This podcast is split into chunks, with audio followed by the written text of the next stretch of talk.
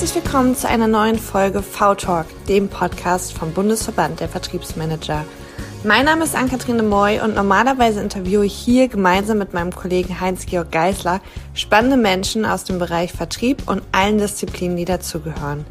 Aktuell befinde ich mich in der Podcast Babypause und warte tagtäglich auf mein Wunder und freue mich riesig darauf zu zeigen, dass sich Vertrieb, Karriere und Mama sein nicht ausschließen muss. Was gibt's da Schöneres als eine Kollegin, die mit einer neuen Formatidee um die Ecke kommt? In unserem Fall unsere Präsidentin Christina Ries und unsere CEO Voice. In diesem Format werden wir zukünftig Personen im C-Level zu ihrer Meinung und ihrer Erfahrung rund um das Thema Vertrieb für euch befragen. Starten tun wir diese neue Reihe mit Kava Yunosi, Mitglied der Geschäftsführung bei SAP Deutschland. Kava ist nicht nur Head of People Germany SAP, LinkedIn Top Voice, sondern auch Germany's HR-Influencer Nummer 1. Christina hat für uns herausgefunden, was eigentlich Karriere für Kava bedeutet und wie diese bei SAP gelebt wird. Sie spricht mit ihm über seine Erfahrungen im Vertrieb und welche Auswirkungen die Kundenperspektive jetzt auf seine Einstellungskriterien hat und welchen Zusammenhang aus seiner Perspektive zwischen glücklichen Kunden und glücklichen Mitarbeitern besteht. Die beiden sprechen darüber, wie wichtig Empathie ist, um erfolgreich zu sein und warum er kein Fan von dem Vertriebsmindset Verkaufen und Weglaufen ist und welche Auswirkungen diese Einstellung auf den kompletten HR-Bereich bei SAP hat. Freut euch auf eine, wie wir finden, großartige Folge inklusive Leitfaden für gute Führung. Viel Spaß und wie immer freuen wir uns auf euer Feedback. Ein herzliches Willkommen an meinen heutigen Gast Kava Yunosi. Kawayenosi ist ja vielen von euch durch seine Präsenz auf LinkedIn bereits bekannt, wo er mittlerweile 42.000 Follower hat und als LinkedIn Top Voice zu allen Themen, die mit modernem HR zu tun haben, regelmäßig Insights gibt.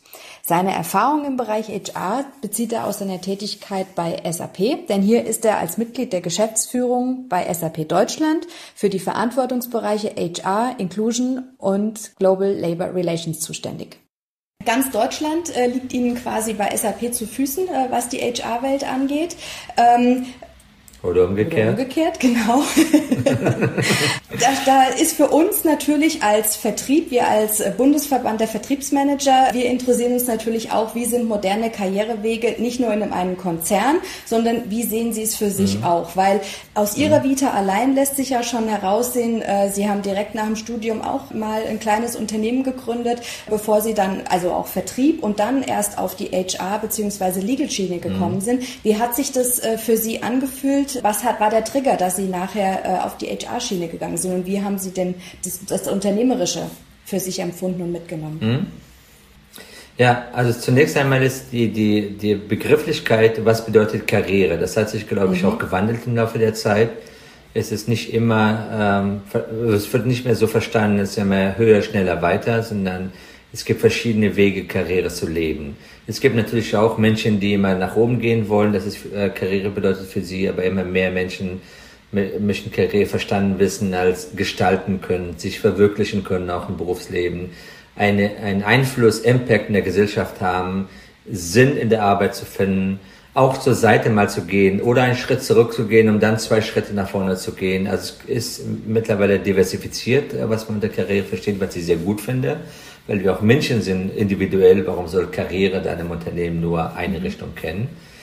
Das sieht man auch, im, äh, wie wir es verstehen. Wir haben, zum, äh, wie einige unter anderen Unternehmen auch, eine Gleichwertigkeit von Führungslaufbahn und Expertenlaufbahn. Das ist, bedeutet, es gibt, macht für uns keinen Unterschied, finanziell zum Beispiel, ob jemand Führungskraft wird oder als Experte Karriere macht, die Gehaltsbände sind die gleichen. Man bekommt auch keine bessere oder größere Firmenwagen, nur wenn man Führungskraft wird. Es ist wichtig, die Auswahl zu geben, damit man äh, das am besten macht, was man äh, gern, äh, gern macht, mhm. am liebsten macht. Wie ich zu SAP äh, gekommen bin oder was mir Vertrieb oder meine Vertriebserfahrung äh, geholfen hat, also zu HR bin ich auch ein Beispiel eher durch Zufall gekommen. Das war jetzt nicht mein Ziel. Ich war Arbeitsrechtler und war klar, Arbeitsrechtsabteilungen sind in der Regel bei HR angesiedelt, äh, bei manchen Unternehmen auch in der Rechtsabteilung. Bei SAP war es halt mehr im HR-Bereich. Und dann hat sich durch äh, bestimmte äh, zufällige Veränderungen ergeben, dass ich dann ähm, dem Arbeitsrecht und damit HR ähm, verlassen habe. Ab dann war ich vier Jahre lang äh, in der Stabsstelle bei unserem äh, Geschäftsführer Deutschland, also SAP-Chef Deutschland, äh, was dann eben äh, Sales dominiert ist, also Vertrieb. Und ähm, das hat mir sehr viel Spaß gemacht, mal von der anderen Perspektive die Personalarbeit zu sehen, nämlich aus der mhm. Kundenperspektive. Und das auch noch nicht aus Kundenperspektive, sondern insbesondere aus der Vertriebsperspektive mhm. zu sehen. Und auch ein Gefühl dafür zu entwickeln, wie ticken die Vertriebler, was ist ein bedingte Vertriebler. Äh, und da ist schon gewisse Unterschiede im Vergleich zu anderen Funktionen, was auch gut ist, auch richtig ist. Jede Funktion hat äh, besondere, äh, erfordert besondere Skills und Fähigkeiten. Und mir, also es ist ein Beispiel, dass es auch unterschiedlich gehen kann. Nach vier Jahren beim, beim Stabsstelle im Vertrieb und dann habe ich die Chance bekommen, jetzt in HR zurückzukommen, dann in Leitungsebene. Und habe ich auch sofort zugesagt, was mir dann geholfen hat, die Erfahrung im Vertrieb hatte, dass ich natürlich bei Entwicklung unserer Angebote, bei unseren äh, Einstellungen den Mitarbeitern gegenüber sehr viel profitiert habe, auch weil ich aus der Kundenperspektive das mhm. Ganze gesehen habe. Und Vertrieb als solcher, also ich finde, man sollte die Erfahrung immer gemacht haben, wenn man in einem Dienstleistung, Dienstleistungsbereich danach arbeitet, weil da bekommt man sehr viel äh, sehr schnell gelernt, wie wichtig es ist, sich in die Lage von anderen hineinzuversetzen. Natürlich will man Produkte oder Dienstleistungen oder was auch immer verkaufen. Und da muss man schnell erfassen können, was will er oder sie mhm. gegenüber. Und Empathie, Empathie zu entwickeln, um erfolgreich zu sein. Sensibel sein für äh, nonverbale Signale im Gespräch, Verkaufsgespräch zu ahnen, bin ich, gehe ich in den richtigen Weg in meinem Pitch oder reagiert gar nicht gegenüber, dann muss ich vielleicht ein bisschen ändern, andere Betonung drauflegen. Und insgesamt diese Mindset, was man als guter Vertriebler haben sollte, ist eine dauerhafte, langfristige Beziehung. Nicht verkaufen und weglaufen, die sind vielleicht kurzfristig erfolgreich, aber mhm. auf Dauer nicht. Und dazu die, ähm, ist erforderlich, dass man nach dem Abschluss auch bereitsteht, zur Verfügung steht und den Kunden nicht nochmal abschreibt, weil man weiß ja nie, wann die nächste Gelegenheit ist, äh, nochmal äh, etwas zu, ähm, anzubieten dem Kunden. Und das Übertragen auf HR ist genau das Gleiche. Also, dass wir unsere Mitarbeiter als unsere internen mhm. Kunden, Kunden sehen und damit ist dann alles verbunden, was man auch bei der Kundenperspektive auch mhm. braucht. Vom Mindset bis langfristig. Was, was, was hat der Vertrieb für ein Image also wir wissen ja, wir als Vertriebsverband wissen, dass der Vertrieb grundsätzlich kein so gutes Image äh, in der breiteren Schicht hat. Wie ist denn bei SAP die Situation? Wird der Vertrieb dort eher positiv gesehen oder eher auch als der, der, der immer die Unruhe ins Unternehmen reinbringt? Das ist richtig, ist, glaube ich, es ist auch ein bisschen Unternehmen, branchenabhängig. Ähm, bei SAP ist der Vertrieb äh, gerade in der Fläche die führende Dimension. Also alle unsere Organisationschefs, Deutschlandchefs äh, oder USA-Chefs etc., das sind dann die gleichzeitig auch unsere mhm. Vertriebschefs. Also hier ist schon die Speerspitze, gemeinsam mit unseren Entwicklungskollegen, Kollegen, weil die müssen natürlich Hand in Hand gehen, beste Produkte, die man der Markt auch braucht und umgekehrt. Also hier ist es äh, ein, äh, wir, wir sind stolz, dass wir die beste Vertriebsmannschaft haben. Über Jahre zeigen die hervorragend konstant äh, gute Leistung. Auch gerade im Jahr 2020 mhm. haben wir trotz Widrigkeiten sehr gute Leistung äh, geliefert als Vertriebsorganisation.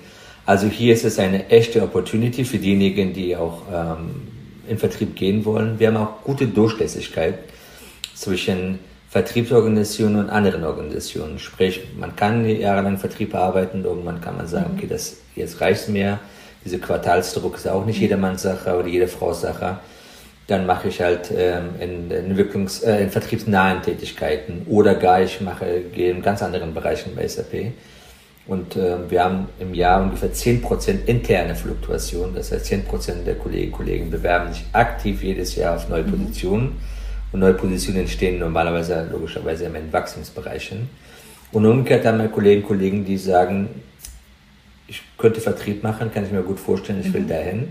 Einmal wegen Kundenbeziehung, einmal diese Kick zu haben und nah zu sein, direkt an der, an der Front zu sein. Und natürlich Bezahlung, Bonus spielt auch eine Rolle, da ist sehr individuell. Und da haben wir Instrumente entwickelt, um diese, diesen Austausch zu, zu, zu erleichtern. Mhm. Also man kann äh, sowas wie eine Fellowship bei uns machen, heißt bis zu sechs Monaten einfach mal ins Sales gehen und einfach mal ausprobieren, ohne dafür den bisherigen Job aufzugeben, also mit Rückkehrrecht. Und so können sich beide mhm. kennenlernen, gucken, wenn es gut ist, dann bleibt dieser Mensch dort, weil eine entsprechende Planstelle da ist. Wenn es nicht funktioniert, weil man das ganz anders vorgestellt hat, als die Realität ist, dann kommt man wieder zurück zum ursprünglichen Job, beim gleichen Team, gleiche Führungskraft. Entschuldigung, rein praktische Frage. Also wenn ich jetzt äh, mich entscheide, dieses halbe Jahr Fellowship zu machen, wer macht in der Zeit meinen Job, wo ich weg bin? Weil es ist ja gar nicht sicher, komme ich zurück? Äh, und wenn ja, wann? Wie lösten Sie das intern? Das, dafür gibt es äh, unterschiedliche Instrumente, individuell wird das gelöst. Also entweder man hat in der Zeit mit der, mit der Führungskraft im Team abgesprochen, dass die Arbeit verteilt wird auf andere Teammitglieder, die das mhm. übernehmen können. Oder die bisherige Führungskraft kann selbst einen Fellow mhm. einstellen. Also die Fellows, Fellowships werden mhm. ausgeschrieben, mhm. wie Jobs auch. Und kann in der Zeit sagen, okay, dann suche ich einen Fellow, der in der Zeit dann deinen Job macht. Und dieser Fellow kann von irgendwo kommen aber in der Regel ist es so, dass man im Team eine Lösung findet, weil es ja vorübergehend ist. Es ist bis zu sechs mhm. Monate, also es muss nicht sechs Monate sein, es kann auch drei mhm. Monate sein. Und es hängt auch davon ab, was für einen Fellow-Charakter das hat. Also wenn es klar als Entwicklungsmaßnahme gedacht ist und auch entsprechend Training bekommen hat, ich will dahin gehen, dann ist die Wahrscheinlichkeit hoch, dass, dass es, so es vermutlich mhm. auch klappt. Oder wenn nicht sofort klappt, man kommt zurück, dann drei Monate oder vier Monate später, mhm. dann klappt es, weil da muss auch eine Planstelle mhm. da sein. Ähm, wenn es äh, aber im Sinne von, ich möchte meinen Kunden besser verstehen. Zum Beispiel, ich bin eine Vertragsabteilung, ich ärgere mich die ganze Zeit über Vertriebler, dass sie dauernd meine mhm. Standardverträge äh, mhm. kaputt machen und ähm, wie kann es passieren, obwohl ich hundertmal sage, dann ist es auch eine gute Sache zu sagen, okay, dann geh mal bitte erst drei Monate rüber auf der mhm. anderen Seite, dann bekommst du ein Gefühl, wo das mhm. herkommt. Vielleicht kann man das verändern und verbessern, aber wenn nicht, dann hast du ein besseres Verständnis am Ende der Prozesskette, wieso die Dinge verstehen, um einfach gegenseitig äh, besser mhm, zu verstehen. Okay. Sehr, sehr, interessantes Modell. Ähm, mhm. Wie läuft's denn, das geht ja dann auch wieder in die gleiche Richtung, aber wie wird jetzt der Vertrieb äh, bei SAP incentiviert? Weil das ist ja auch eine Philosophiefrage. Ist der variable Anteil eher höher oder eher niedriger? Der variable Anteil ist natürlich beim Vertrieb höher als in mhm. anderen Funktionen. Das ist, liegt in der Sache. Wir sind im Branchendurchschnitt, äh, würde ich sagen, sind wir durchschnittlich bis, bis unterdurchschnittlich, was die variablen Anteile angeht. Und das ist auch der Grund, warum viele Kolleginnen und Kollegen sehr lange bei uns auch bleiben, trotz auf den ersten Blick äh, sehr attraktiven, verlockenden Angebote aus dem Wettbewerb. Und zu dem, was unser Vertrieb ausmacht, ist, wir, geben, wir sind als Unternehmen, gehen sehr fair um. Das heißt, die Ziele, die Quoten, die wir bekommen, sind nicht so bemessen wie bei einem Wettbewerber, dass sie mit aller Mühe so gerade mal 100 Prozent mhm. erreichen und dann Hurra sagen, sind, dann ist es äh, so im Sinne von Smart-Ziele, dass sie in der Regel ähm, äh, gute Chancen haben, die, mehr, die überwiegende Mehrheit, dass sie deutlich über, über das Jahresziel erreichen. Und unterscheiden Sie zwischen ähm, Inside Sales und Außendienst? Ja, Außendienst in dem klassischen Sinne haben wir nicht Inside Sales. Ach so, okay, Außendienst, ja, Direktvertrieb genau. meinen Sie.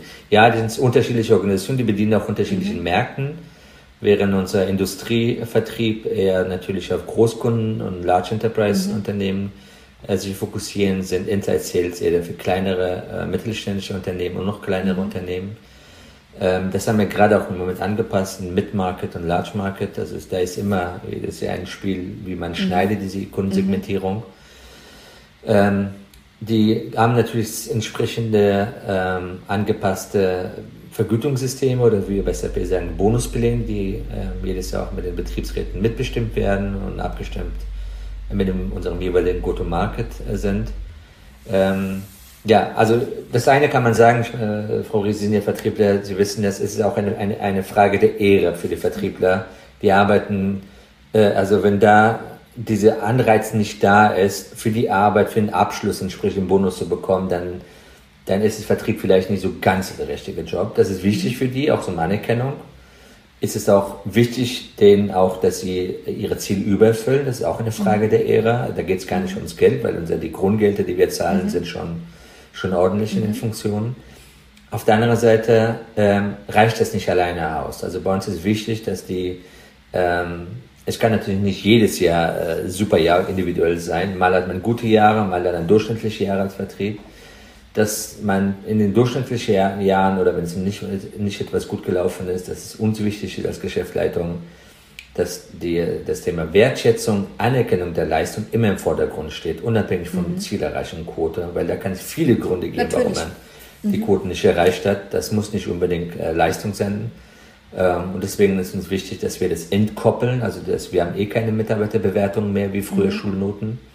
Aber auch schon damals hatten, war wichtig, dass man diese Quotenerreichung, Zielerreichung entkoppelt von der persönlichen Leistung, also man sich bemüht hat, alles Also es wird auch eher hat. als eine Teamleistung und dann honoriert, oder? Wie das gesamte Team nachher zusammenarbeitet, ab, oder? Weil, also das war schon auch mit Ziel absolut. der Frage, weil man versucht ja tatsächlich, und das ist ja jetzt der moderne Ansatz, nicht nur die Einzelpersonen zu incentivieren, sondern dass das gesamte Team auch vernünftig zusammenarbeitet, ähm, dass nicht einer versucht, sich irgendwas an Land zu ziehen und äh, die anderen blöd dastehen lässt. Also Klar, es ist individuelle Ziele, haben die bei uns im Lizenzvertrieb. Mhm.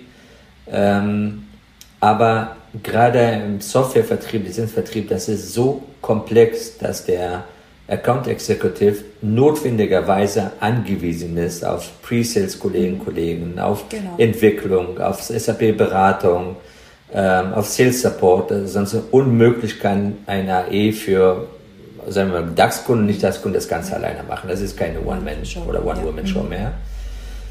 Und bei den äh, anderen Funktionen wie Pre-Sales etc. Ist auch, sind die Bonuspläne auch so, dass sie, ähm, dass sie, dass sie, dass der Erfolg von Direct Sales oder von AEs auch gespiegelt werden. Auch hier ist klar, ist der AE erfolgreich, bin ich als Pre-Sales erfolgreich, mhm. auch im Sinne von Bonus und, und umgekehrt, dass sie auch eine gewisse genau. Kopplung miteinander haben dass äh, man nicht äh, losgelöst voneinander versucht, den eigenen individuellen Ziel zu erreichen. Es entspricht auch nicht unserer Kultur. Wir haben ein, ein, paar Verhaltensregeln bei uns bei SAP, die die Mitarbeiter selbst weltweit vor fünf Jahren äh, ähm, sich gegeben haben, demokratische Abstimmung abgestimmt haben, dass sie danach mhm. leben wollen, also sowohl Führungskräfte als auch Mitarbeiter und es ist bindend auch für Vorstand. Und das nennen wir How We Run Grundsätze. Andere Unternehmen sagen mhm. Unternehmenswerte, mhm. diese philosophische Zeug, aber sind wir kurz und knackig. Es ist sowas wie äh, Tell it like it is äh, und Build Bridges, not mhm. silos. Und danach an diese Verhaltensregeln, das klingt äh, für Außenstehende manchmal so abstrakt oder gekünstelt, aber das bestimmt wirklich den, bei den meisten Mitarbeitern bei SAP wirklich das Mindset. Und das wird auch zum Beispiel im Rahmen Personalfeedback-Gespräch nicht nur redet man darüber, was man erreicht hat, sondern wie man erreicht hat, das Ziel. Und da, da fließen diese Grundsätze mit hinein. Also, also bist du über Leichen gegangen, um das Ziel mhm. zu erreichen, nicht gut. Oder hast du versucht, mit den Kolleginnen und Kollegen gemeinsam Brücken mhm. zu bauen und ähm, mhm. diese Verhalten zu okay. honorieren. Wie, wie ähm, ist denn, wie ist denn ja. die Akzeptanz dessen? Also ich habe festgestellt, dass insbesondere junge Menschen sich ganz leicht damit tun, eben nicht in Silos zu denken und in Silos zu arbeiten, sondern die denken sowieso eher in der Gemeinschaft und in der Fläche. Ähm, Ältere äh, kennen das halt noch von früher.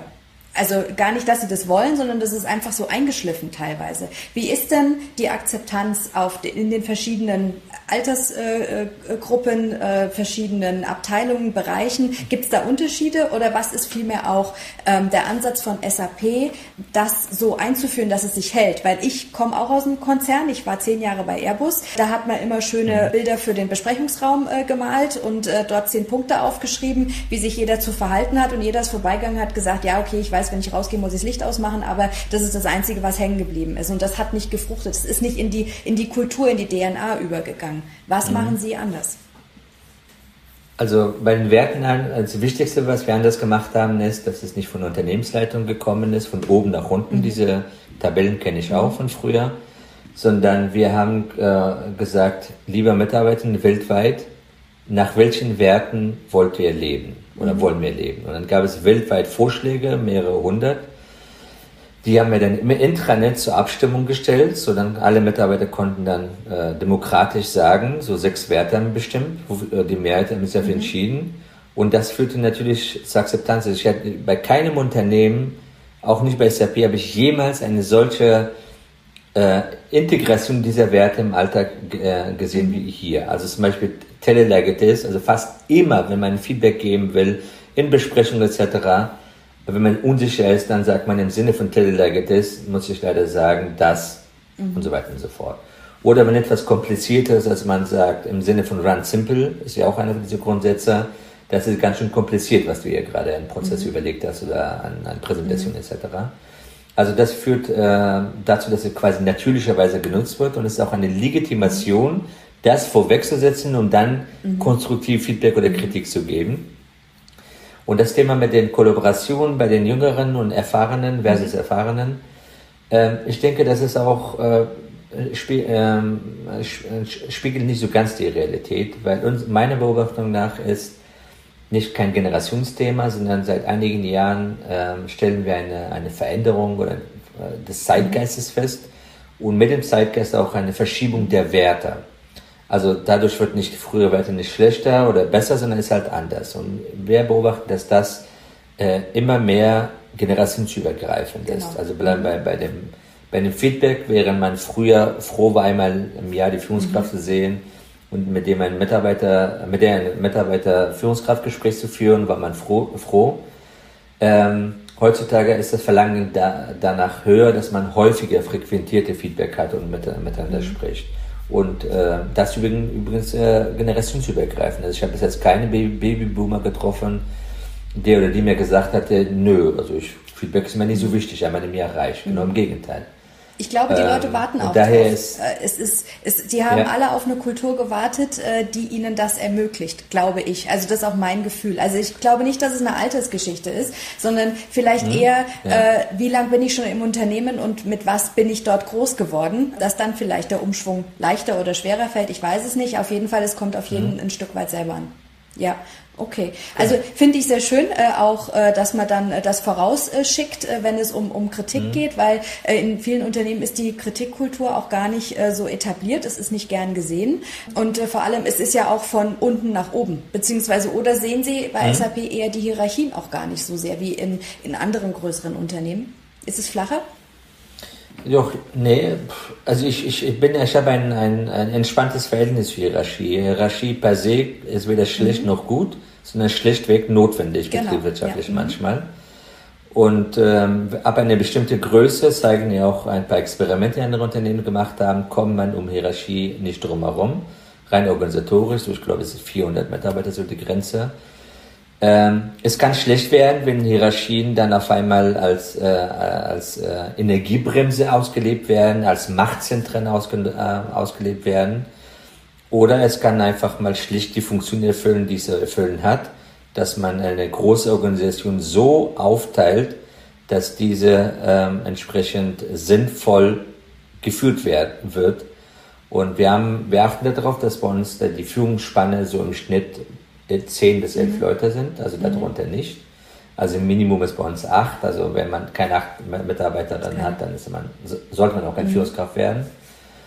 Und bei 10 ist es auch sinnvoll und dann ist äh, die Frage, wie die, wie die Führung gelebt wird. Und bei uns ist eben, ähm, äh, wir haben etabliert, dass es die Führung nicht ein autokratisches Dasein zu führen hat, und äh, für immer da ist, einmal Führungskraft, immer Führungskraft, egal wie sozial inadäquat man sich auch verhält, sondern die Mitarbeitenden bewerten die eigene Führungskraft zweimal im Jahr äh, und beantworten die Frage, äh, würde ich meine Führungskraft weiterempfehlen, vertraue ich meine Führungskraft. Und diese Werte, natürlich mhm. anonym, äh, bekommt die Führungskraft, aber auch ihre Linie bekommt die Werte und muss im Team äh, veröffentlicht werden. Und dann äh, zeigt sich, äh, wie man, äh, ob man geschafft hat, die Balance zwischen Geschäftszweckinteressen und Mitarbeiterinteressen nochmals hinbekommen hat. Weil ich sage Balance, weil es geht ja nicht darum, dass wir eine Kuschelkultur mhm. schaffen wollen. Am Ende Performance natürlich wichtig. Aber es ist die Frage, wie, äh, wie motiviert man das Team am besten, dass sie nachhaltig erfolgreich sind. Und das ist eine sehr gute Gradmesser und Spiegelung, die man als Führungskraft zweimal im Jahr vorgehalten wird. Ähm, es kann sehr angenehm sein, es kann auch sehr unangenehm sein, wenn man dann mitbekommt, okay, ich hatte eine ganz andere Selbstwahrnehmung mhm. als mein Team. Jetzt muss ich mich damit auseinandersetzen, wie wir es aber schaffen können. Das heißt, was, was ist die Anforderung Oder an die Führungskraft, wenn wir jetzt annehmen, ich meine, wenn es ein super, äh, natürlich ein super Feedback ist, dann weiß man, man ist auf dem richtigen Weg, das Team formt sich, das ist alles mhm. prima. Äh, wie ist es denn, mhm. wenn es zu negativ ist? Also ich rede jetzt nicht von dem Grauzone, wenn man nicht weiß hin oder her, das ist ja immer, da kann man dran just, wirklich dran justieren. Aber was ist, wenn es denn wirklich schlecht ist? Und das nicht nur ein, äh, eine Feedbackrunde, sondern auch zwei oder drei hintereinander? Dann muss gehandelt werden. Und das Gute daran ist, also zu, vorweg zu diesen Feedbacks, es ist, es muss man die Zahlen immer kontextbezogen mhm. sich an, anschauen. Wenn es einen Kontext gibt, weil man eine Restrukturierung der Abteilung hatte, weil man, das ist klar, dass die Leute genau. nicht an der Straßenseite ja, stehen ja. und klatschen. Aber wenn es wirklich äh, nachhaltig, also beim, beim zweiten Mal genauso ist, äh, muss man sich die Frage stellen, weil beim ersten Mal normalerweise konfrontiert man das Team. Dann holt man in der Regel Coaches dazu und macht Workshop mit den Moderatoren, um einfach mal mhm, rauszufinden. Woran liegt's? Äh, wir haben verschiedene Formate entwickelt, mhm. woran liegt es. Wenn es aber immer noch nicht besser wird, dann äh, muss gehandelt werden. Und in der Regel das Gute daran ist, muss man ja gar nicht als, von, als Chefs oder als Personalleiter du, du, du sagen, weil die Dinge mhm. liegen auf dem Tisch. Und es ist klar, dass wir äh, nicht jemand, der scheinbar bei der Führung Probleme hat, Herausforderungen hat, nicht weiter als Führungskraft weiter aufsetzen können weil erstmal fühlen sich die Mitarbeiter dann ja. äh, veräppelt, also sie geben Feedback, ja. passiert nichts.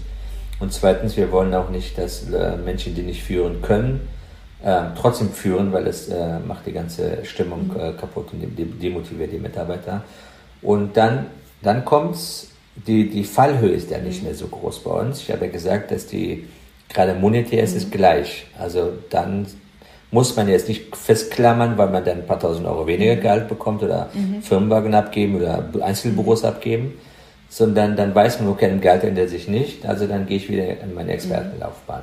Und dann sucht man in der Regel natürlich nicht im eigenen Team als Experte, sondern in einem Nachbarschaftsteam oder woanders, dass man eine mhm. Lösung findet. Und das ist auch okay, weil es ist, wir wollen nicht, dass es als ein Scheitern angesehen wird, weil keines als Führungskraft mhm. geboren sondern äh, man versucht sein Bestes, dann aber die, die Theorie ist das eine, Praxis ist das andere. Praxis zeigt dann auch immer, wenn die Stimmung nach unten geht, was immer passiert, es ist nicht so, dass es immer die Stimmung gut ist, habe ich dann, wenn ich morgens aufstehe, zieht mich das unter, runter oder ich denke mir, ich, ich will das packen, ich will die Leute drehen und ich habe Bock darauf, ich finde es nicht als äh, belastend, dass ich jetzt vielleicht viel Zeit verbringe mit einzelnen Mitarbeitern, um herauszufinden, wie man das kitten kann. Wenn man die Fragen mit Ja beantwortet, ja, das macht mir Spaß, wunderbar. Jeder hat eine Chance oder zwei oder drei manchmal verdient, wenn es in die richtige mhm. Richtung geht. Wenn es einen belastet, dann sollte man dann ist es nicht das Richtige. eingestehen. Mhm. Aber ich finde den Ansatz wirklich auch sehr gut, dass die Beteiligten selber dran arbeiten und nicht jemand von außen kommt genau. und äh, groß sagt, du, du, so funktioniert das nicht, das musst du so und so machen, äh, sondern im Endeffekt, mhm. ähm, es wird wie mit Erwachsenen umgegangen, ja, die, die selber ja. für sich eine Lösung finden müssen als Team. Finde ich, einen, finde ich einen wirklich hervorragenden Ansatz. Wie ist es denn hierarchieübergreifend? Also zum Beispiel mehrere äh, Abteilungen und Teams für eine Führungsebene drüber. Sp äh, spielt das auch mit rein? Wird das auch gewertet? Mhm. Ja. Also zunächst einmal, man beantwortet äh, nicht nur die eigene oder bewertet nicht nur die eigene. Führungskraft, sondern auch den, den oder die L1, also die direkt an. Vorstandsberechtigt. Auch da, dieser kriegt ein Feedback von dem Mitarbeiter, egal welche okay. Stufe, also er kriegt mhm. eine Zahl. Das mhm. ist wichtig, weil äh, Fisch denkt immer vom Kopf her, deswegen äh, soll diese Person auch wissen, wie die in der Organisation die Leute ticken. Aber auch natürlich Alliancer werden genauso bewertet, nach dem gleichen Modell, übrigens wie die Vorstände auch. Also die sind auch nicht ausgenommen mhm. aus diesem Bewertungsmodell. Mhm. Und das andere, was die Hierarchie angeht, also wir sind, ähm, wir, sind, wir haben schon immer eine Dutzkultur gehabt, also wir duzen uns vom Vorstand bis nach unten. Es ist, äh, und Telelegitis ist ja einer unserer, unserer Hauptgrundsätze, deswegen ist Feedback geben über unterschiedliche Kanäle, sei es im Intranet, sei es bei den äh, ähm, virtuellen Mitarbeiterversammlungen oder einfach mal direkt an wen auch immer Mail schreiben, wenn irgendwas einen nicht passt, wenn man einen besseren Vorschlag hat oder wenn irgendwas nicht mhm. funktioniert da sind wir im Vergleich zu einigen tradierten Unternehmen sehr, sehr locker. Also da gibt es nicht diese künstliche Barriere. Die Einwände, die, die, die solche tradierten Unternehmen haben, sind, da kriegt ja dann äh, der Chef eine E-Mail-Flut mit Vorschlägen äh, aus dem ganzen Unternehmen, was äh, wo nicht richtig läuft. Was entgegnen Sie denen? Das ist vollkommen irr, äh, ein Irrtum, das ist eine typische Heuristik. Mhm Übrigens äh, wurde mir auch gesagt, also als ich abgeschafft habe, dass wir von Inbox in E-Mails mhm. rausschicken. Früher war ein Inbox, was weiß ich, HR Germany und unten stand mhm. HR Germany. Kein Mensch wusste, wer hat das geschrieben, an wen schreibe ich es zurück, wenn ich mhm. Feedback habe. War die Argumentation, ja, du wirst zugebombt von E-Mails und kannst du nicht kontrollieren.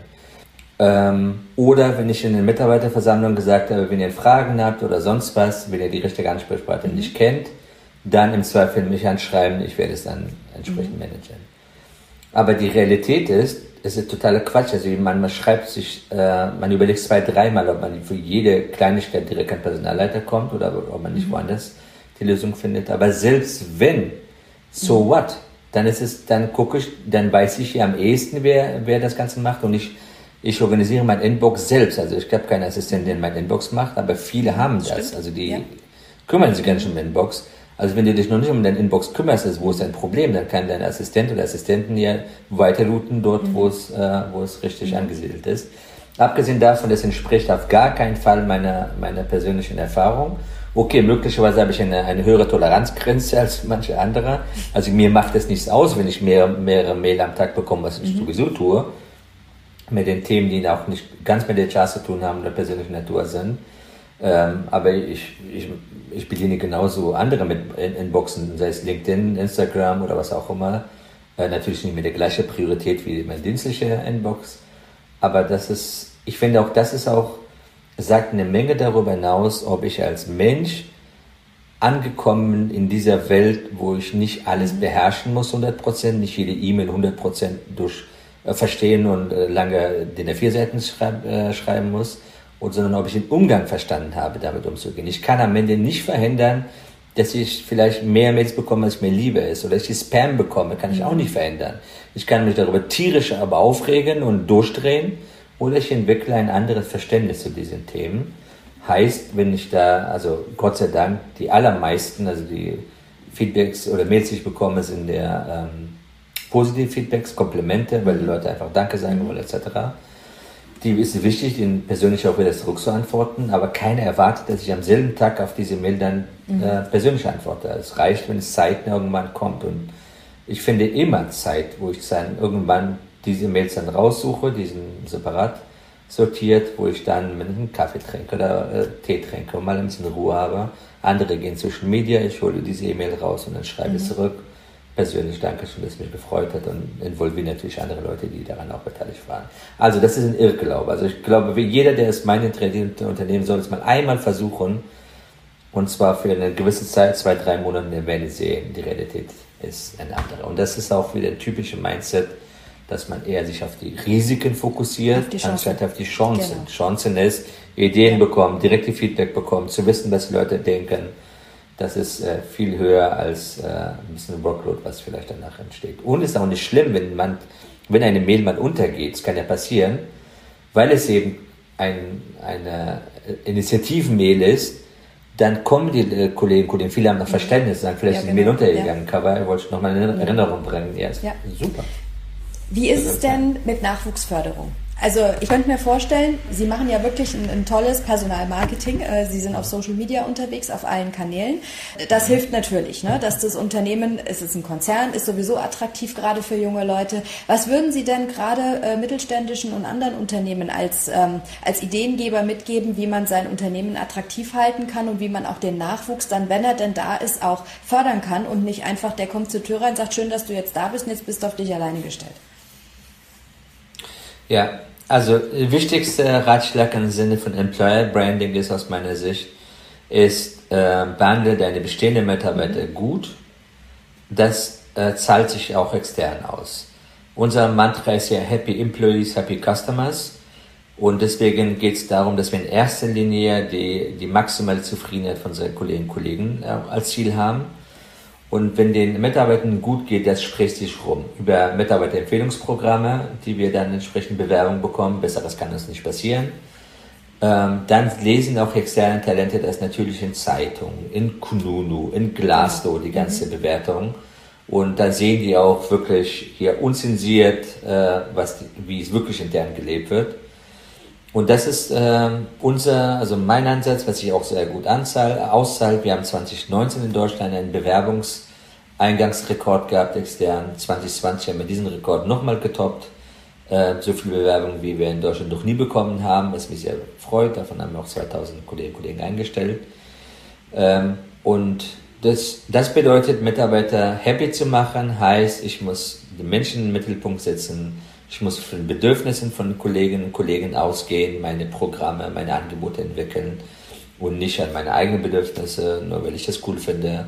Äh, make it until you fake it, also lieber machen, anstatt irgendwas so zu tun, weil das, dann sind die Leute nicht happy, wenn die Ergebnisse bei denen nicht ankommen. Und wenn, das, wenn man das nur spiegelt dann nach außen, also meine ganze LinkedIn-Auftritt ist nichts anderes als eine Spiegelung dessen, was wir ohnehin intern machen. Also wir haben keine Kampagne entwickelt, jemals für Social Media mhm. Standalone weil das macht auch einen extrem ja. unglaubwürdig und ist auch gefährlich. Wenn ich irgendwas fake in, in Social Media oder LinkedIn und ein Kollege darunter schreibt, wovon redest du? Das habe ich noch nie was davon gehört. Oder ist es meine, meine Firma, von der du erzählst, dann bin ich durch. Das kann mhm. einmal passieren ja. und das war's. Mhm. Und deswegen zwingt einen dann Mitarbeiter zentriert zu leben, zu arbeiten. Und dann muss man nur die Kleinigkeit schaffen, dass man nicht aufhört in dem Moment, in dem man abgeliefert intern hat, sondern ein bisschen darüber nachdenken, wie kann ich Gutes tun, auch darüber sprechen. Also das extern spiegeln und zwar in einer Art und Weise, dass es nicht äh, marktschreierisch ist und eher super, duper und angeben, sondern in einer Art und Weise, dass die anderen wissen, was man gemacht hat, aber auch davon sich inspirieren lassen können, auch was mitnehmen. Ähm, vielleicht, wenn man es in eine eigene Firma vielleicht mhm. machen will. Und wenn man diese Balance geschafft hat, dann ist man auch dort erfolgreich und damit auch für externe. Und gibt es äh, eine Art interne Akademie oder einen Onboarding-Prozess, äh, womit man dann die neuen Mitarbeiter mitnimmt, beziehungsweise sie auch ausbildet? Also wir haben vorhin vom Fellowship auch gesprochen, finde ich ist ja sowieso eine super Option, aber gibt es noch andere Möglichkeiten, sich den Nachwuchs ja. gezielt zu suchen? Intern? Ja, also unser Ziel ist, dass 50 Prozent unserer Neueinstellungen sogenannte Early mhm. Talent sind. Also Menschen, die nach dem Hochschulstudium bis zu vier Jahre und drei, vier Jahre nach dem mhm. Studium. Also das soll 50 Prozent aller Neueinstellungen sein, damit wir auch diesen demografischen Wandel auch bewältigen können. Und da haben wir zum einen gezielte Programme, äh, zum Beispiel Sales Academy oder Pre-Sales Academy, seit Jahren sehr, sehr begehrt bei uns, weil es ein sehr äh, finanziell attraktives Programm ist, also für ein sehr teures Unternehmen.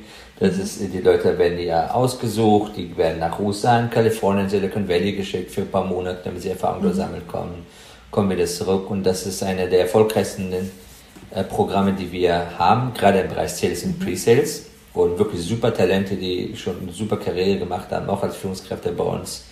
Ähm, das schaffen wir sehr gut, die, die Einstellungsdiversität einzuhalten, 50% Männer, 50% mhm. Frauen dass es so ähnliche Programme gibt für SAP-Beratung oder für die Entwicklung solcher Akademien.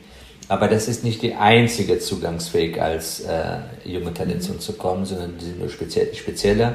Man kann aber auch so als Hochschulabsolvent oder wenn man zwei, drei Jahre Erfahrung hat, bei SAP anfangen. wenn man hier drin ist, natürlich, wir sind professionell, was das Thema Onboarding, an, Onboarding angeht. Schon vor Corona waren die virtuell äh, die, die großen zentralen Programme, weil wir machen das immer regionweise. Die Mitarbeiter arbeiten ja bei uns auch nicht nur für den deutschen Markt, sondern die sind in der Regel regional oder global arbeiten sie, sodass sie in diesen Kohorten dann global ongeboardet wurden, wobei Onboarding bei uns schon viel früher anfängt, also nach Vertragsschluss.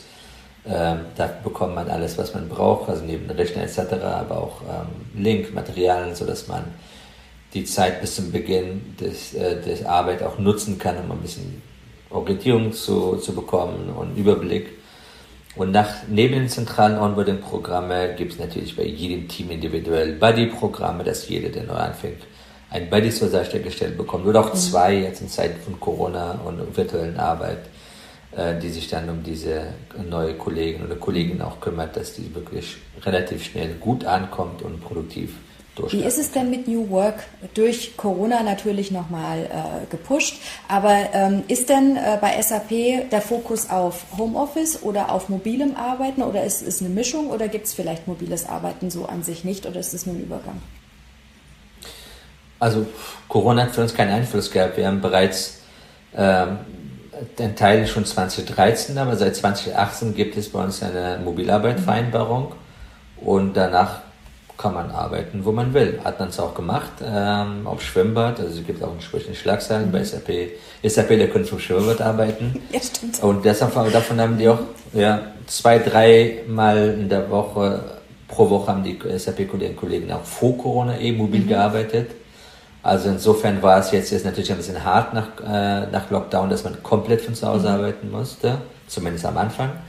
Aber wir haben seit Juni äh, des letzten Jahres äh, eine gute Methode gefunden, dass man, wenn man von zu Hause arbeiten soll, das ist unsere Bitte als, unsere, als Arbeitgeber, aber die Büros sind nach wie mhm. vor auf. Auch die Kantinen, im Moment nicht wegen Lockdown, da haben wir nur Lunchpakete, aber außerhalb mhm. von Lockdown. Da können, konnten Kollegen, Kollegen, die nicht zu Hause arbeiten konnten, aus individuellen Gründen, auch weiterhin ins Büro kommen, natürlich im Rahmen der Hygienevorschrift und Höchstgrenze und so weiter und so fort. Also da ist für uns jetzt, also das war ja wieder kein Kulturschock. Es setzt ein Stück weit auch auf Freiwilligkeit und Selbstorganisation, oder? Für mit dem, was da ist, oder? Also auch wirklich wieder an den Einzelnen selber zu appellieren und sagen, okay, findet selber eine Lösung für euch, das ist unser Angebot, äh, in dem Rahmen könnt ihr euch bewegen und das könnt ihr euch raussuchen, oder? So würde ich es verstehen. So ist okay. es. So ist es, so war es auch vor Corona, mhm. jetzt auch. Ähm, und das wird nach Corona, denke ich, also bei uns wird es sich nicht jetzt viel verändern. Diejenigen, die früher auch schon viel mobil gearbeitet haben, werden weiterhin so viele arbeiten. Diejenigen, die weniger mobil gearbeitet haben, die werden vermutlich ein bisschen mehr mobil arbeiten. Ähm, und diejenigen, die skeptisch waren, was Mobilarbeit angeht, die sind jetzt äh, hoffentlich auch ein bisschen überzeugt. Deswegen wird es am Ende zu einem gesunden Mix führen, Hybrid, so dass in dem Idealfall man nach individuellen äh, Situationen und der entsprechende unter Berücksichtigung der geschäftlichen Themen entscheidet, wo ist der beste Ort, um produktiv zu sein. Es muss nicht, nicht wie gesagt, immer zu Hause sein. Also das ist immer auch ein Irrtum. Mobilarbeit kann ja überall sein. Es kann auch beim Kunden vor Ort sein. Es mhm. kann auch ähm, an anderen Geschäftsstellen sein. Es kann auch der Café sein, wo man sich gut fühlt. Es können Coworking Places sein. Das ist dann am Ende heutzutage egal. Hauptsache, man kann produktiv arbeiten. Die Datenschutzanforderungen sind erfüllt. Ja. Mhm. Das heißt also, ist, also der, der, Kern dreht sich quasi um das mobile Arbeiten, nicht das Homeoffice, was ja Schlagwort auch Regierung mhm. dann ist, dass Homeoffice ja. Äh, gefördert werden soll. Das wäre in dem Fall überhaupt nicht förderlich, sondern es geht wirklich ums Mobile. Aber es gibt natürlich auch Homeoffice-Plätze, genau. nehme ich an, oder? Weil für bestimmte kann es sich ja so auch anbieten, oder? Also wir haben in der Vergangenheit war die, der Nachfrage nach mhm. Homeoffice, also dass man gar nicht, gar keinen äh, gar keinen Zugehörigkeit zur Dienststelle hat, war nicht so okay. groß. Mhm. Also seitdem Mobilarbeiter ist verschwindend mhm. gering, weil es dafür auch gar keine Notwendigkeit da war. Das hat ja, äh, war früher, so ist es historisch bedingt, dass man die Sicherheit hatte, mal, dass man bestimmte Zeiten von zu Hause mhm. arbeiten konnte. Und nach der Vereinbarung, die wir eingeführt haben, konnte jeder, also man muss nur mit Führungskraft mhm. abstimmen, ob man es spontan macht, äh, ob man es äh, regelmäßig äh, zwei, ein, zweimal der Woche macht das einzige Grenze war, dass es eben nicht ähm, 100% Mobilarbeit, das ist nicht erwünscht unsererseits, auch von mhm. Sozialpartnern, damit sie Teamkontakt und, und Kultur etc. Da was wird als, Aber ansonsten was gab wird als akzeptabel da angesetzt? Man, wir haben explizit diese Fragen haben wir nicht beantwortet in der Vereinbarung. Nur, nicht, nur einfach nicht 100%. Das haben wir, mhm. Nicht an den 100 Prozent, ansonsten wie viel, wie, wie du dich abstimmst mit der Führungskraft, mhm. ob du SMS schreibst, E-Mail schreibst, Brieftaube schickst, mhm. völlig egal, das müssen wir untereinander mhm. ausmachen. Wir haben natürlich einen Eskalationsweg aufgemacht, falls es Probleme geben sollte zwischen euch beiden, Führungskraft, und Mitarbeiter, dass ihr natürlich eskalieren könnt mit Betriebsrat und HR etc. Aber ansonsten solltet ihr untereinander im Team mit Führungskraft lösen. Und was dazu geführt hat, jetzt zwei, dreimal und ich habe keine einzige Eskalation bekommen für äh, Mobilarbeit. Wie sieht es denn bei den Führungskräften aus? Äh, Führen auf Distanz? War auch für viele jetzt äh, bei SAP jetzt kein mhm. neues Phänomen, weil wir haben nicht alle Mitarbeiter, alle Führungskräfte haben ihre Mitarbeiter mhm. hier in Waldorf mhm. vor der Tür sitzen, sondern die meisten entweder sind in Deutschland mhm. verteilt oder äh, regional mhm. in, in ja. Meer und äh, ja. Dach etc oder sogar global. Also für die war schon immer, waren die mhm. Mitarbeiter mhm. nicht dort. Also äh, äh, Führen auf Distanz war kein neues Phänomen. Für diejenigen, die in lokalen Rollen arbeiten, also bei denen wirklich die Masse der Führungskräfte an einem Standort sitzen, für die ist natürlich eine Herausforderung gewesen. Und die haben mir auch natürlich am Anfang zentral unterstützt. Ähm, und das Zweite ist auch ihnen geholfen, weil es soll ja nicht nur den Mitarbeitern gut gehen, die Führungskraft muss auch die Kraft haben, sich um die Mitarbeiter zu kümmern, also müssen wir uns auch um die Führungskräfte mhm. auch kümmern. Da haben wir den Professor Bertolt Meyer zum Beispiel von der Uni Chemnitz gehabt zum Thema Self-Care, äh, wie Self, äh, Self-Motivation und das ist sehr gut angekommen. Wir haben noch zig ähm, andere Maßnahmen und die haben auch ähm, in der Organisation teamintern haben die sehr kreative Lösungen entdeckt, wie sie mit dem Team in Kontakt bleiben, mit verschiedenen Teambuilding-Maßnahmen, sei es die Karten gespielt haben, Pizza gemeinsam gegessen haben, äh, äh, Deutschland sucht ein Supertalent gespielt haben, Wettbewerb da gestartet haben, Pilates oder Strecken, was auch immer, was ihnen gefallen hat, um dann diesen sozialen Austausch zumindest virtuell äh, mhm. aufrechterhalten. Wie sieht es denn dann im nächsten Schritt, weil die Frage muss ich auch noch stellen, gerade auch als Frau, weil das Thema natürlich auch im Vertrieb, weil relativ wenig Frauen da sind. SAP ist ja mhm. bekannt für seine, äh, für seine Diversität äh, und für den modernen mhm. Umgang damit. Was macht SAP tatsächlich, um den Thomas-Kreislauf auch bei Stellenbesetzungen dann zu durchbrechen? Wie ist Ihr System? Also das erste ist Transparenz, dass wir jede Stelle ausschreibt, ähm, äh, jede Führungsposition und dass man da sich schaut, was haben die für systemische äh, Benachteiligungen Frauen, äh, nicht individuelle. Und das ist in der Tat so, dass die Mehrheit der Teilzeitkräfte bei SAP sind? für mhm. Frauen sind, wie mhm. woanders auch. Und das äh, Thema Vereinbarkeit Beruf und Familie wichtiger wird für beide Geschlechter. Und deswegen haben wir als eine Maßnahme zu erwähnen, wir haben dann unser System auf den Kopf gestellt, während vor drei Jahren noch alle Führungspositionen bei uns in Vollzeit ausgeschrieben wurden und Teilzeit mhm. optional war. Wir haben es umgedreht, wir schreiben alle Führungspositionen in mhm. Teilzeit aus, 75 Prozent mindestens und Vollzeit optional.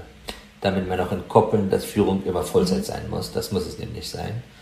Und wenn man nicht 75 Prozent arbeiten kann, weil es auch schon Vollzeit nah ist, dann haben wir auch gleichzeitig äh, Co-Leadership oder Top-Sharing gleichzeitig mhm. auch eingeführt, sodass jede Führungsposition und auch nicht Führungsposition grundsätzlich äh, dafür freigeschaltet ist quasi. Also man muss nicht im Einzelfall mhm. fragen, sodass wir dann äh, äh Menschen, die dann 40% oder 50% arbeiten oder noch weniger, mit einer zweiten Person, die dann vielleicht 60% arbeitet, zusammen eine Stelle dann Wie funktioniert kann. Führung in, mit 75%? ohne die restlichen 25 Prozent. Das war Erfahrungswerte, die wir hatten am Anfang, als wir mhm. gestartet sind. Wir haben dann die ersten Fälle mit 75 Prozent auch begleitet mit dem Betriebsrat mhm. gemeinsam, ob es wirklich mhm. funktioniert. Denn wir wollten keine Etikettenschwindel haben, dass auf dem Vertrag 75 ist und die tatsächlich mhm. doch 100 Prozent mhm. arbeiten. Und 75 Prozent ist es ein maßvoller, äh, ein richtiger Ansatz gewesen für die allermeisten Jobs, die wir bei uns haben. Und dann war die Hauptherausforderung war aber die Menschen vor sich selber ein bisschen mhm. zu schützen. Also wenn man, wenn jemand etwas delegieren kann und nicht überall selbst persönlich dabei sein muss, ist doch die Führungskraft. Dafür hat man die Mitarbeiter, dass man nicht überall selbst da ist und dann nur dann ist, wenn man Unterstützung, das Teammitglied Unterstützung braucht oder wenn irgendwo brennt oder was auch immer, dass man es da ist und man muss ja nicht bei überall persönlich vor Ort sein. Also wenn man nicht funktioniert, dann kann man im Team jemanden mhm. bitten, da einzusteigen.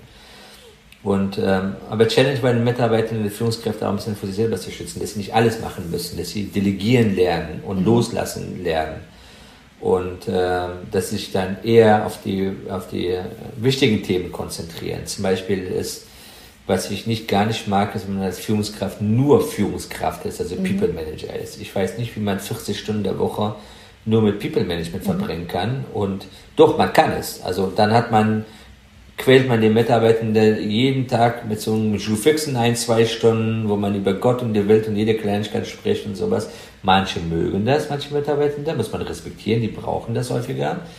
Äh, dann gibt es andere, die sagen, lass mich in Ruhe, ich weiß, was mein Ziel ist. Ich, ich laufe schon alleine, wenn ich Hilfe brauche, dann komme ich oder wenn ich mit dir reden will. Deswegen haben die äh, Führungskräfte bei uns auch zusätzlich eine eigen, eigenständige Verantwortung noch dazu. Also nicht die ganze Zeit da sitzen und diese 10 mhm. oder 12 oder 15 Menschen mhm. im, im, Bildschirm mhm. anschauen und überlegen, wie kann ich helfen oder die ärgern. Also operatives Geschäft. Also wir, wir kennen es gerade aus dem Vertrieb. Ja. Das heißt immer, Mach nur 20 Prozent operatives Geschäft, 80 Prozent strategisches, weil gerade im Vertrieb ja auch die Strategie mhm. beheimatet ist. Äh, die Praxis sieht ja. genau andersrum aus, äh, ist ein Riesenproblem mhm. im Vertrieb und dazu noch 100 Prozent äh, arbeiten die wenigsten, die meisten arbeiten äh, mehr als 100 Prozent. Und das mhm. soll nicht sein. Also es kann mal so sein, aber im Schnitt muss man auf die vertragliche Arbeitszeit kommen, ansonsten hat man auf Dauer ein Problem. Und wir haben Vertrauensarbeitszeit bei SAP, also echte mhm. Vertrauensarbeitszeit, keine Aufzeichnung. Pflicht etc. bis täglich Höchstarbeitszeit, das ist klar, muss man mhm. erfassen. Aber ansonsten nicht im Sinne von Konten. Das heißt also, man kann auch keine Gleitzeit abbummeln, sondern äh, es gibt es einfach nicht, sondern doch, man kann abbummeln. Also man kann auch vorbummeln bei uns, wenn man so sagen mag. Also wenn ich weiß, ich werde in den nächsten zwei Wochen mehr arbeiten und ein Projekt ist seit drei Momente ist bei mir nicht los, dann nehme ich halt frei. Und dann arbeite ich quasi nach. Aber ob du nacharbeitest, vorarbeitest, es wird jetzt nicht eins zu eins irgendwo erfasst auf Excel oder was auch immer, sondern die Führungskraft vertraut, dass du es schon machst. Und umgekehrt auch. Das finde ich ja sehr gut, weil es und einfach nicht nur nach den Präsenzzeiten geht, sondern es geht nach Ergebnis. Und genau. da da habe ich aber das Gefühl, dass äh, manche Führungskräfte da Schwierigkeiten haben, eben den Erfolg dann dementsprechend auch zu überprüfen. Also ob das Ergebnis auch. Dann liegt es an der Führungskraft und nicht an der mhm. Mitarbeiter. Genau. Also dann richtig. waren meine ja. Ziele nicht ja. klar genug oder es waren halt so qualitativ Wischiwaschi-Ziele, dann hätte ich mal genauso einsparen, also mhm. sparen können. Das würde bei uns, also das funktioniert sehr gut. Wir befragen unsere Mitarbeitende, genauso unsere Sozialpartner, mhm. immer wieder, ob das, das Modell wirklich mhm. funktioniert. Weil es ist immer ein Geben und Nehmen. Also äh, wenn man das zu sehr das auf Kosten der Mitarbeiter macht, dann kippt mhm. das System. Aber wir machen es seit über 50 Jahren. Das funktioniert mhm. sehr gut. Und die Freiheiten sind da, so ein bisschen nicht Corona-Zeiten.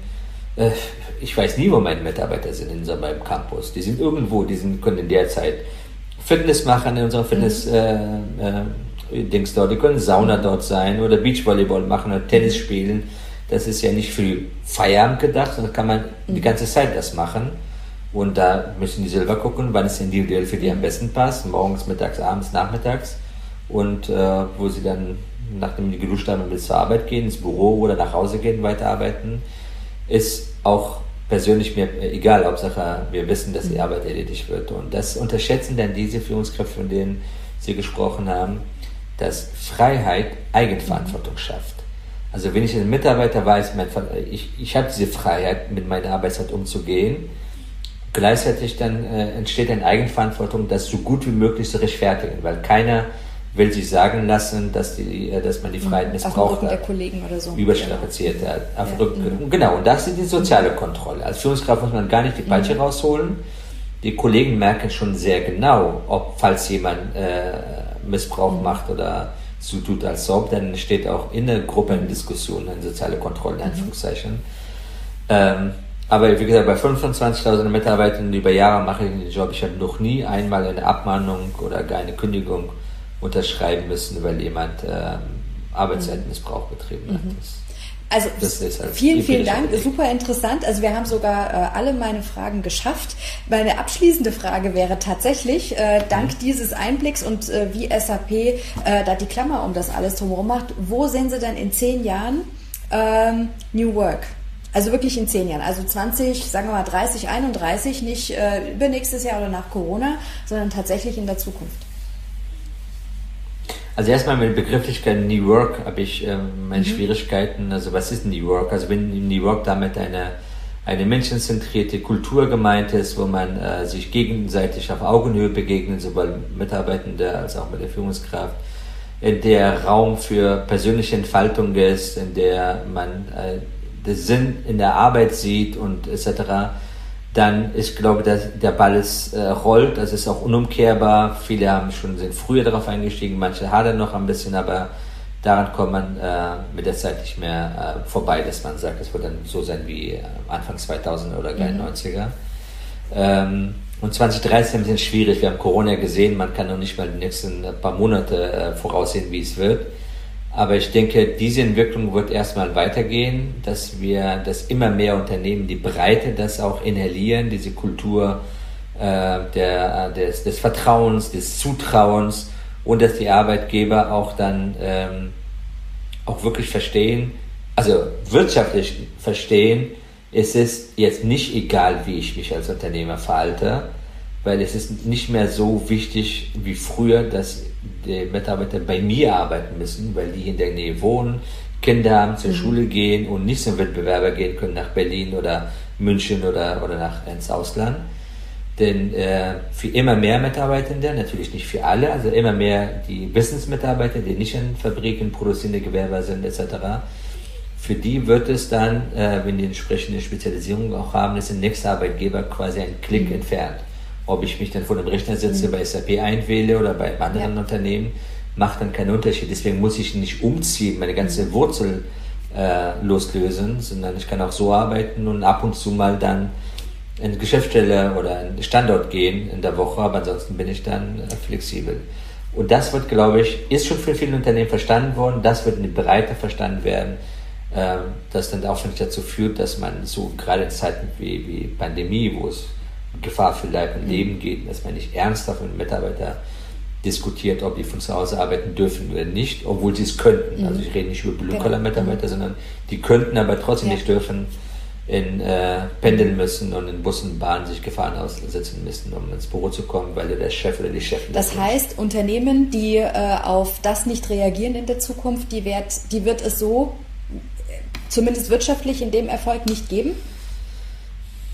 Ja, das ist wie immer. Also ich glaube, damit, das müssten wir gar nicht so als du, du, du, du oder als, als Angst machen, sondern das wird mhm. automatisch kommen. Die Unternehmen werden früher oder später darauf reagieren mhm. müssen. Wenn ich spätestens feststelle, dass meine Mitarbeiter wechseln und ich dann neu einstellen will und dann feststelle, okay, ich kriege die Leute, die mhm. ich gerne hätte, oder ich kriege fast gar keine Leute, mhm. weil ich nicht das anbiete, was sie haben wollen, oder sich rumgesprochen hat in Kununu mhm. oder Glassdoor oder Social Media, wie ich wie er gearbeitet wird dann bleibt ihnen zwei Möglichkeiten, Laden dicht zu machen oder sich so umzustellen, die Kultur zu ändern, dass möglichst die bestehenden Mitarbeiter bleiben und nicht gehen und dass man gleichzeitig schafft, die besten Talente zu bekommen und um wettbewerbsfähig zu bleiben im Vergleich zu anderen Wettbewerbern. Und solange die, die Unternehmen, die es im Moment nicht machen, dann aus meiner Sicht, man soll, soll nicht missionarisch unterwegs sein. Entweder haben sie die Not noch nicht gespürt, weil es auch so mhm. geht, muss ich persönlich nicht gut finden, aber gut, jeder hat seine eigene äh, wirtschaftliche mhm. Verantwortung. Ähm, wenn es dann irgendwann nicht geht, dann wird ein, ein verständiger Unternehmer oder Unternehmerin von sich aus darauf reagieren, weil man will ja langfristig Sehe ich auch so. Also ich glaube, auch die Verantwortung in den Unternehmen äh, ist ähm, vernünftig und nachhaltig aufzusetzen und auch innovativ und auch mal mutig mhm. voranzugehen. Die ist jetzt spätestens gekommen und äh, die, die es nicht tun, äh, werden nachher drunter leiden. Also von dem her vielen Dank dafür und ich glaube auch äh, kleine und mittlere Unternehmen, die immer befürchten, dass sowas viel Geld kostet, glaube ich, denen kann man die Angst davor auch nehmen, weil ich glaube, es geht um eine kreative Lösung, die nicht zwangsläufig auch teuer sein genau. muss, sondern es geht äh, um Vertrauen. Vertrauen kostet nichts, ja. Man muss sich zwar erarbeiten, aber mhm. das ist jetzt nichts, wofür ich ein Budget haben muss. Ne? Absolut. Das ist eine Haltung und Einstellungsfrage. Das ist äh, günstig, aber nicht genau. umsonst. Ja. Na, das ist doch ein gelungenes Schlusswort und Appell an alle, die Bedenken haben, dass erfolgreiches Employer Branding nur mit großen Budgets möglich ist. Mutig an Veränderungen herangehen, Vertrauen schaffen, Feedback und Kritik zulassen sowie die Mitarbeiter in betriebliche Entscheidungen mit einbeziehen. Mit einem Satz, tell it like it is. Ich denke, genau das haben wir in unserem heutigen Gespräch getan. Hat wirklich sehr viel Spaß gemacht. Vielen herzlichen Dank für dieses informative und aufschlussreiche Gespräch, Kawayunosi. Vielen Dank. Das war unsere erste Folge CEO Voice. Wie hat sie euch gefallen? Wir freuen uns wie immer sehr auf Likes, Sternchen und Bewertungen. Für alle, die es auf LinkedIn noch nicht mitbekommen haben sollten, diese Woche ist unsere neue Website online gegangen und Christina und ich haben gemeinsam mit ganz vielen Helfern super viel Herzblut reingesteckt. Deswegen schaut doch mal vorbei unter www.dievertriebsmanager.de. Bis zur nächsten Folge, Schorsch, Christina und Anni. Oh,